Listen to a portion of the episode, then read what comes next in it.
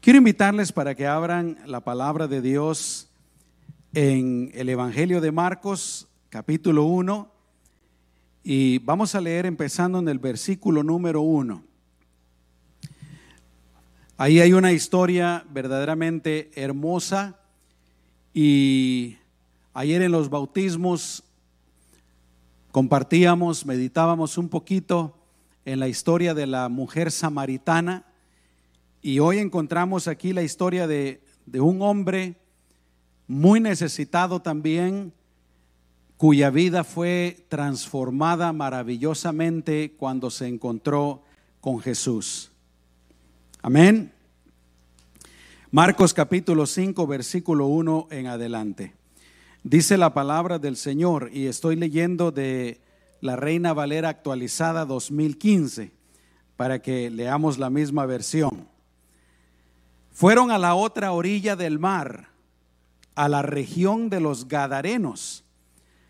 Apenas salido él de la barca, de repente le salió al encuentro de entre los sepulcros un hombre con espíritu inmundo. Este tenía su morada entre los sepulcros y nadie podía atarlo ni siquiera con cadenas ya que muchas veces había sido atado con grillos y cadenas, pero él había hecho pedazos las cadenas y desmenuzado los grillos y nadie lo podía dominar. Voy a leer una vez más ese versículo 4. Dice, ya que muchas veces había sido atado con grillos y cadenas, pero él había hecho pedazos las cadenas y desmenuzado los grillos y nadie lo podía dominar. Continuamente, este versículo 5 toca mucho mi corazón. Dice continuamente, de día y de noche, las 24 horas al día, 7 días a la semana, dice, andaba entre los sepulcros y por las montañas, gritando, dice, gritando, e hiriéndose con piedras. Oremos, hermanos. Señor, te damos gracias por tu palabra. Pero una vez más, Señor, te damos gracias por tu grande amor, por tu bondad, tu misericordia tu paciencia para con nosotros, Señor. Verdaderamente tú eres paciente, nos amas, deseas lo mejor para nosotros. Gracias, Señor Jesús, te adoramos, te alabamos, te bendecimos, Señor. Amén y amén. Aleluya. Aquí en esta historia lo que encontramos, hermanos, es un hombre sufriendo. Un hombre completamente esclavizado. Yo creo que todos nos podemos dar cuenta de eso. Total, completamente esclavizado. Dice la Biblia que estaba poseído, primero dice, por un espíritu inmundo, pero más adelante nos aclara un poquito más y dice que era una legión. Una legión era, el ejército romano, estaba dividido en legiones y una legión podía consistir de cinco mil a seis mil soldados romanos. Así es que este hombre estaba poseído por miles de demonios, cinco mil o más. Dice la palabra que vivía en los sepulcros donde estaban enterrados los muertos, un lugar de muerte, un lugar sucio, un lugar de oscuridad. También dice la Biblia que nadie podía atarlo, ni siquiera con cadenas. Nadie lo podía dominar, ya lo habían intentado. Y nos podemos imaginar tal vez unos 20 hombres o más, tal vez, agarrándolo, encadenándolo Y dice la palabra de Dios que él rompía las cadenas, las desmenuzaba, dice. Ahora, ¿cuál era el propósito de, de la gente? Es fácil imaginarse que por una parte, obviamente, tenían miedo. Tenían miedo de verlo en esa condición. Tenían miedo de que este hombre los atacara o atacara a las mujeres, atacara a los niños, hiciera daño. Pero por otra parte, yo creo que tal vez también querían ayudarlo. Querían hacer algo por él y no podían. Y por eso lo encadenaban. ¿Se pueden ustedes imaginar la fuerza sobrenatural que este hombre tenía, hermanos? A tal punto que podía romper las cadenas. Y aquí está, dice la Biblia, que andaba gritando, gritando por los sepulcros, por las montañas y yo creo que también hay dos razones por las que andaba gritando. Una de ellas, pienso yo, obviamente no, no puedo estar seguro, pero yo pienso que andaba gritando precisamente por la posesión demoníaca, ¿no?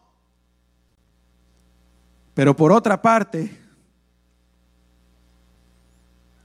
yo pienso que andaba gritando en desesperación, hermanos. El hombre todavía estaba ahí. Estaba totalmente poseído por los demonios, pero el hombre todavía estaba ahí. Y andaba gritando, desesperado, sufriendo. La Biblia no nos dice cómo este hombre llegó a esta condición, pero el asunto es que sea lo que haya pasado en su vida, hermanos, haya sido su culpa o no haya sido su culpa, no sabemos. La cosa está que ahora este hombre está completamente poseído. ¿Y cuál es su destino? Su destino es la muerte y la muerte eterna. El objetivo del diablo no va a ser soltarlo. El diablo seguramente quería tenerlo endemoniado, encadenado, esclavizado, dominado por toda la vida hasta que se muriera y llevárselo al infierno. Por eso dijo Jesús, ¿verdad? Hablando del diablo, dice que ha venido para robar, para matar y para destruir. Y a este hombre, mis amados hermanos, le había robado todo. A este hombre lo estaba destruyendo y a este hombre el diablo quería matarlo eh, físicamente y también eternamente. Este hombre, hermanos, ya no era el mismo, no era el mismo. Yo creo que también podemos imaginarnos de que hasta cierto momento de su vida, este hombre fue el mismo, ¿no? Me lo imagino de niño, me lo imagino de joven. Era un niño, pienso, normal, un joven normal. Pero quién sabe por qué razón fue poseído por todos estos demonios y dejó de ser el mismo, hermanos. Ahora se había convertido en este monstruo. Yo creo, hermanos, de que en cierto sentido este hombre nos representa también a todos los seres humanos. Tal vez no necesariamente hasta ese extremo, aunque definitivamente, hermanos, el día de hoy, en todo alrededor del mundo, hay personas en esta condición. Eso es indudable y es innegable. Es muy probable que, que el día de hoy la ciencia médica, y dicho sea de paso, gracias a Dios por la ciencia médica, por los doctores, la medicina y todo eso, pero es muy probable que en muchos casos la ciencia médica en lugar de decir que están endemoniados, utilice otros términos, ¿no? Pero la cosa está que el día de hoy hay personas así, poseídos por demonios, tal vez un demonio, tal vez dos demonios, a lo mejor algunos hasta cinco mil. Y seguramente pues la mayoría de las personas que viven en el mundo no están en esta condición tan terrible. Pero Así como este hombre era esclavo de esos demonios, la Biblia también dice que todas las personas que están sin Cristo, que no han creído en Jesucristo, son esclavos del pecado.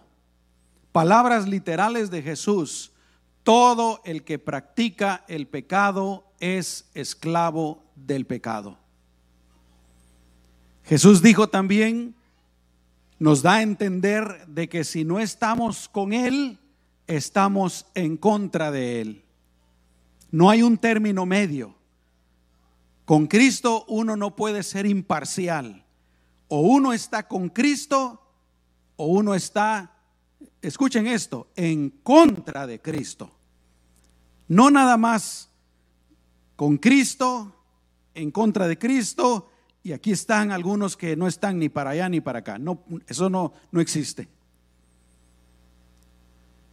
Así es que por eso digo, pues, en cierto sentido, todos los seres humanos estamos representados en este hombre. Todos somos pecadores, dice la Biblia, y estamos lejos de Dios. Y somos esclavos del pecado. Y así como este hombre vivía en lugares oscuros, vivía en lugares de muerte, hay muchas personas el día de hoy que a causa del pecado viven en oscuridad, viven cegados y viven en ambientes de oscuridad, en ambientes de muerte. Y otra cosa, así como esta gente estaba tratando de, de ayudar a este hombre endemoniado, pero no podían ayudarlo, mis amados hermanos, la situación espiritual, eh, y no solamente la situación espiritual, pero hay otras situaciones que pueden haber en nuestras vidas en las que el ser humano es incapaz de hacer absolutamente nada. El único que puede ayudar en cuanto a lo espiritual y en cuanto a otras cosas en la vida que nos esclavizan es Cristo Jesús. No solamente eso, mis amados hermanos, pero a veces las, las personas que están en pecado, así como este hombre se andaba haciendo daño a sí mismo, la persona que está en pecado se hace daño a sí misma. ¿Habían ustedes pensado alguna vez en eso, hermanos? El que está en pecado se daña a sí mismo. Y a veces dice, yo no quiero seguir con esto. Yo no quiero seguir con este tipo de vida. Yo no quiero seguir siendo así. Necesito cambiar. Me estoy haciendo daño. A veces por los vicios, a veces por el mal carácter, a veces por maldiciones que hay en su vida, a veces por, por diferentes asuntos y, la persona no quiere estar así, pero, pero no puede dejar aquello que le tiene atado. Yo estoy seguro de algo, hermanos, no se los puedo comprobar, obviamente, pero yo les aseguro que este hombre, a pesar de que estaba tan endemoniado, él quería ser libre, hermanos. Él no estaba feliz con él mismo. Y ahí, quién sabe en qué rincón de su ser estaba él encerrado, deseando ser libre. Y así como este hombre andaba gritando por los sepulcros y por las montañas, hermanos, la gente del mundo, la gente que está en pecado, muchas veces también están gritando desesperados, pidiendo ayuda pero es el grito equivocado. ¿Qué quiero decir con eso, hermanos? Porque hay un grito correcto. Hay un grito que es hacia Dios, hacia Cristo. Y la Biblia dice que cuando clamamos a Cristo, Él nos responde. Pero a veces la gente del mundo no quieren clamar a Cristo, pero andan clamando, andan gritando. No están felices con su condición. Pero hay otro tipo de grito, hermanos, y es el grito silencioso. Un grito silencioso. ¿Saben a qué me refiero con eso? Cuando la gente está desesperada en, en ellos mismos por la situación, por su vida, desesperados, no soportan más la situación, pero no claman ni a Dios ni gritan audiblemente. Ahí está el grito ahogado en su corazón. Pero hay mucha gente que está gritando en silencio el día de hoy, hermanos.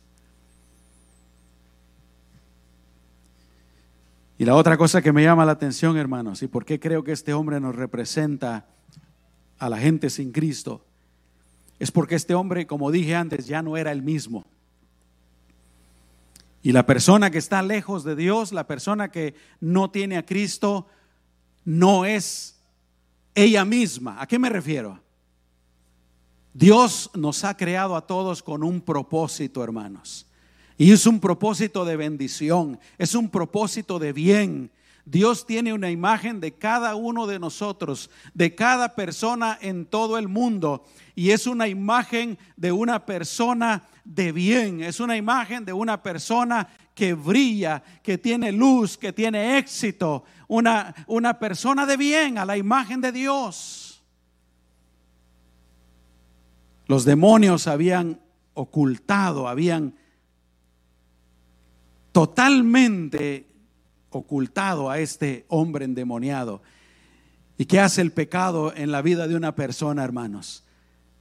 Quita el propósito con el que Dios nos creó. Lo quita, lo opaca, lo esconde. Y ya una persona que anda en pecado no es lo que Dios quiere que esa persona sea, sino que es algo totalmente diferente. Y así como el diablo quería matar a este hombre, definitivamente el pecado nos tiene condenados. Qué tremendo. Pero algo pasó. Y fue el hecho de que Jesús llegó a ese lugar, hermanos. Amén. Ahora, preguntémonos, ¿será que Jesús llegó a ese lugar por casualidad? ¿Será que Jesús no sabía que se iba a encontrar con este hombre? Cuando lo vio, se sorprendió y tal vez dijo como nosotros decimos a veces, ¿verdad? Ah, se me presentó esta buena oportunidad. No, hermanas, yo estoy seguro que Jesús fue a ese lugar porque él escuchaba un clamor, porque él sabía que alguien estaba esclavizado, porque él sabía que alguien estaba sufriendo, porque él sabía que alguien necesitaba libertad. Y Jesús dijo, yo voy a ir y yo lo voy a hacer libre. Aleluya. Y dice la palabra del Señor que el Señor llega ahí. Versículo 6. Cuando este hombre y los demonios, dice, cuando vio a Jesús desde lejos, corrió hacia donde estaba Jesús. Y miren esto, y le adoró, corrió y le adoró. Ahora, hay algo interesante aquí. Realmente no era principalmente el hombre el que estaba corriendo y no era el hombre el que estaba adorando a Jesús. El que los que corrieron hacia Jesús fueron los demonios. Los que adoraron a Jesús fueron los demonios. Alguien me va a decir, pastor, ¿cómo está eso? ¿Que en caso no son los demonios enemigos de Dios? ¿Acaso no son demonios enemigos de, de, Jesús? ¿Cómo está eso que usted dice que corrieron hacia Jesús y, y lo adoraron? Escuche lo que dice el versículo 7, los demonios. Y clamando a gran voz dijo, ¿qué tienes conmigo, Jesús, Hijo del Dios Altísimo? Escuche, te conjuro por Dios. Miren los demonios hasta por Dios, dicen. Por Dios, no me atormentes. Pues Jesús le decía, sal de este hombre espíritu inmundo. Y le preguntó, ¿cómo te llamas? Y le dijo, me llamo Legión porque somos muchos. Y, oiga, el demonio, lo interesante, los demonios saben rogar. Y le rogaba mucho que no los enviara fuera de aquella región. Qué tremendo, ¿no? Jesús llega, mira el hombre viene corriendo hacia él, el hombre le adora a Jesús y Jesús le dice, sal, sal. Ahora Jesús no dijo en el nombre de Jesús, ¿verdad? Nosotros decimos en el nombre de Jesús. Jesús no tiene necesidad de decir en el nombre de Jesús. Sal. Y los demonios ahí están adorándolo, pero rogándole también, no nos eches fuera. ¿Saben por qué, mis amados hermanos? Porque los demonios saben quién es Jesús. Aleluya. Le decían, tú eres Jesús, el Hijo del Dios Altísimo. Gloria a Dios. El Señor tiene toda potestad. El Señor tiene todo poder sobre el pecado, sobre los vicios, sobre las malas costumbres, sobre el mal carácter, sobre las maldiciones, sobre las enfermedades, sobre todo lo malo. Nuestro Señor Jesucristo tiene toda la potestad, todo el poder, toda la gloria sea para Él. Bendito sea su nombre. Aleluya. Y ahí están los demonios. Mire, mi amado hermano, hay algunos cristianos que no han leído sus Biblias, o si la leen, la leen mal. Porque hay cristianos que le tienen miedo a los demonios. Hay cristianos que ponen a los demonios al mismo nivel de Jesús. Ponen al diablo al mismo nivel de Jesús, hermanos. No hay ningún nivel, no hay ningún nivel. Jesús está en las alturas. Es el Hijo del Dios Altísimo. Me gusta mucho un canto que estábamos cantando, creo que el domingo pasado, ¿verdad? Donde dice que los demonios están a mis pies. Aleluya. Ahí están los demonios adorando. ¿Sabe qué me llama la atención? Los demonios adoran más a Dios que algunas personas. Qué triste, ¿no? Los demonios conocen más a, Jesús que algunas personas. Qué triste. Pero para eso estamos nosotros, hermanos, para anunciar a Jesús. Dicen amén. Para dar a conocer a Jesús. Sigue diciendo, porque los demonios le están diciendo, ¿verdad? Eh, le rogaban mucho que no los enviara fuera de aquella región. Y dice el versículo 11, ahí cerca de la montaña estaba paciendo un gran hato de cerdos y le rogaron diciendo, miren hermanos, los demonios ni Satanás pueden hacer nada si no es con la autorización de nuestro Señor Jesucristo.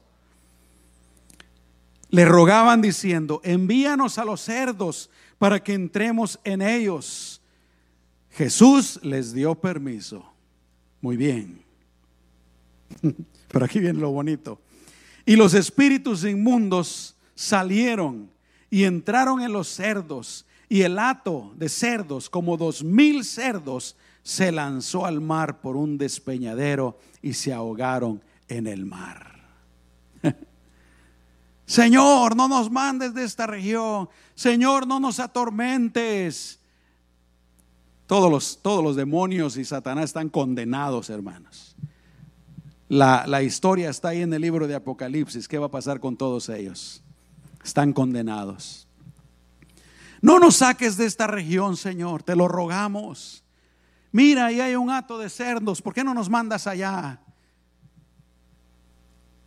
Probablemente ellos pensaban, nos metemos en los cerdos ahí por un rato y al rato nos salimos. A, a los demonios no les interesan los animales, hermanos, ¿ok?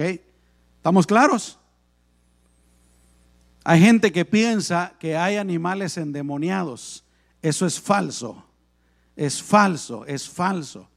Hay gente que piensa los gatos negros son del diablo. No, hermano, los gatos negros son de Dios también. Dios los hizo. No hay que ser racistas. Amén. Este, este fue un caso especial en donde se metieron momentáneamente porque Dios, porque el Señor tenía un propósito, tenía un objetivo se metieron en los cerdos e inmediatamente se fueron al despeñadero. Los, todos los cerdos se murieron. Tampoco quiere decir que Dios tenga nada en contra de los cerdos, hermanos, ¿ok? Todos los cerdos se murieron. ¿Y qué pasó con los demonios? Se fueron al mismito infierno. Jesús les dio permiso. Los espíritus inmundos salieron y entraron en los cerdos. Vuelvo a decir, hermanos, Jesús tiene total potestad, autoridad sobre todas las cosas. Dicen amén. Tal vez alguien me está escuchando y, y dice, pero es que yo tengo, tengo estos vicios, yo tengo estos problemas, yo tengo estas situaciones y no puedo ser libre de ellas, no puedo cambiar. Déjame decirte en el nombre de Jesús, claro que se puede, claro que se puede. No importa la situación, Él nos puede hacer libres. Dice la palabra del Señor, los que apacentaban los cerdos huyeron y dieron aviso en la ciudad y por los campos y fueron para ver qué era lo que había pasado. Y llegaron a Jesús y vieron al endemoniado que había tenido la legión. Escuche esto tan hermoso. Lo vieron vestido. Antes andaba desnudo, ahora lo vieron vestido. Lo vieron en su juicio cabal. ¿Cuántos pueden decir gloria a Dios, hermanos? Y dice, y tuvieron miedo. Y los que habían visto les contaron que qué les había pasado al endemoniado y a los cerdos, hilo de los cerdos. Y ellos comenzaron a implorar a Jesús que saliera de sus territorios. Fíjense nomás esta gente. Conocían al endemoniado. A lo mejor algunos de ellos los habían, lo habían encadenado antes. Y ahora que lo encuentran bien vestidito, bien guapo, sentado en su juicio cabal, libre totalmente, en lugar de decir gloria a Dios, en lugar de adorar a Jesús, en lugar de decir, Señor, ¿qué fue lo que pasó? Háblanos de tu palabra, bendícenos, quédate en el pueblo. Fíjense, dice que se asustan. A lo mejor no les gustó que Jesús lo, hubiera rescatado, ¿verdad? Hay gente así en el mundo. Yo me recuerdo, conocí un varón de aquí, de la ciudad de Brawley, que andaba borracho y era adicto a las drogas y andaba en las calles totalmente perdido. Y este hombre conoció a Jesucristo y el Señor hizo lo mismo, lo libró de todos los vicios, lo libró de todas sus aquellas cosas que lo ataban y lo cambió, lo transformó completamente. Después el hombre andaba en las calles con su Biblia predicando la palabra del Señor y él me contó que la familia lo había rechazado. ¿Por qué? Porque se había hecho cristiano. La gente quería que él cambiara de otra manera, pero no por Jesucristo. Fíjense nomás. Y así está pasando aquí con esta gente. Igual que los demonios, Señor, vete de aquí, vete de esta región. ¿Se recuerdan que los demonios le decían a, Jesús, no nos eches fuera de esta región? Porque Jesús los echaba de, de esa región y ahora viene la gente. Jesús, vete de esta región. Qué tremendo. Pero ahí está el hombre, vestido en su cabal juicio, totalmente transformado, liberado, Aleluya. ¿Cuántos dicen amén, hermanos? Dice la Biblia, si alguno está en Cristo, nueva criatura es. He aquí las cosas viejas pasaron y todas son hechas nuevas. Aleluya. Démosle un aplauso fuerte al Señor, hermanos. Bendito es el santo nombre del Señor. Gloria a Dios. ¿A cuántos de ustedes los ha cambiado el Señor, hermanos? Aleluya. Dice el versículo 18, y mientras él entraba en la barca, ya para irse Jesús, el que había sido poseído por el demonio le rogaba que le dejara estar con él. Mire qué tremendo. Tanto había transformado su vida que ahora este hombre quería ir con Jesús, quería ir a servir con Jesús, servir directamente a Jesús. Pero Jesús no se lo permitió, sino que le dijo, vete a tu casa, a los tuyos, y cuéntales cuán grandes cosas ha hecho el Señor por ti y cómo tuvo misericordia de ti. Qué tremendo, ¿no? Jesús le pudo haber dicho, ok, vente conmigo en la barca, vas a ser uno de mis discípulos de aquí en adelante. Pero había algo más importante, mis amados hermanos. Aquellos que estaban en el pueblo, que habían visto el milagro, que habían visto lo que el Señor había hecho, su corazón estaba ya listo para escuchar el Evangelio. Su corazón estaba listo, aunque habían tenido miedo antes, ahora estaba listo para escuchar las maravillas de Jesucristo. Y el Señor les dice, tienes que regresar con tu familia, con tus amigos, con tus vecinos, allá al pueblo, tienes que regresar y decirles lo que yo he hecho contigo. El Señor eso es lo que quiere de todos nosotros, hermanos, con nuestra familia, amigos, vecinos, en el trabajo, que nosotros les mostremos el amor del Señor, que nosotros les hablemos acerca de nuestro Señor Jesucristo, que Él nos ama, que Él desea lo mejor para nosotros, que Él quiere bendecirnos, que Él quiere ayudarnos, que Él quiere transformarnos y que es el único que tiene poder para perdonar pecados. Aleluya. Y que puede cambiar la oscuridad a una luz, que puede cambiar muerte a vida, que puede cambiar llanto y tristeza a gozo y baile. Aleluya. Bendito es el nombre del Señor. Termino con el versículo 20. Dice, Él se fue y comenzó a proclamar en Decápolis cuán grandes cosas Jesús había hecho por él.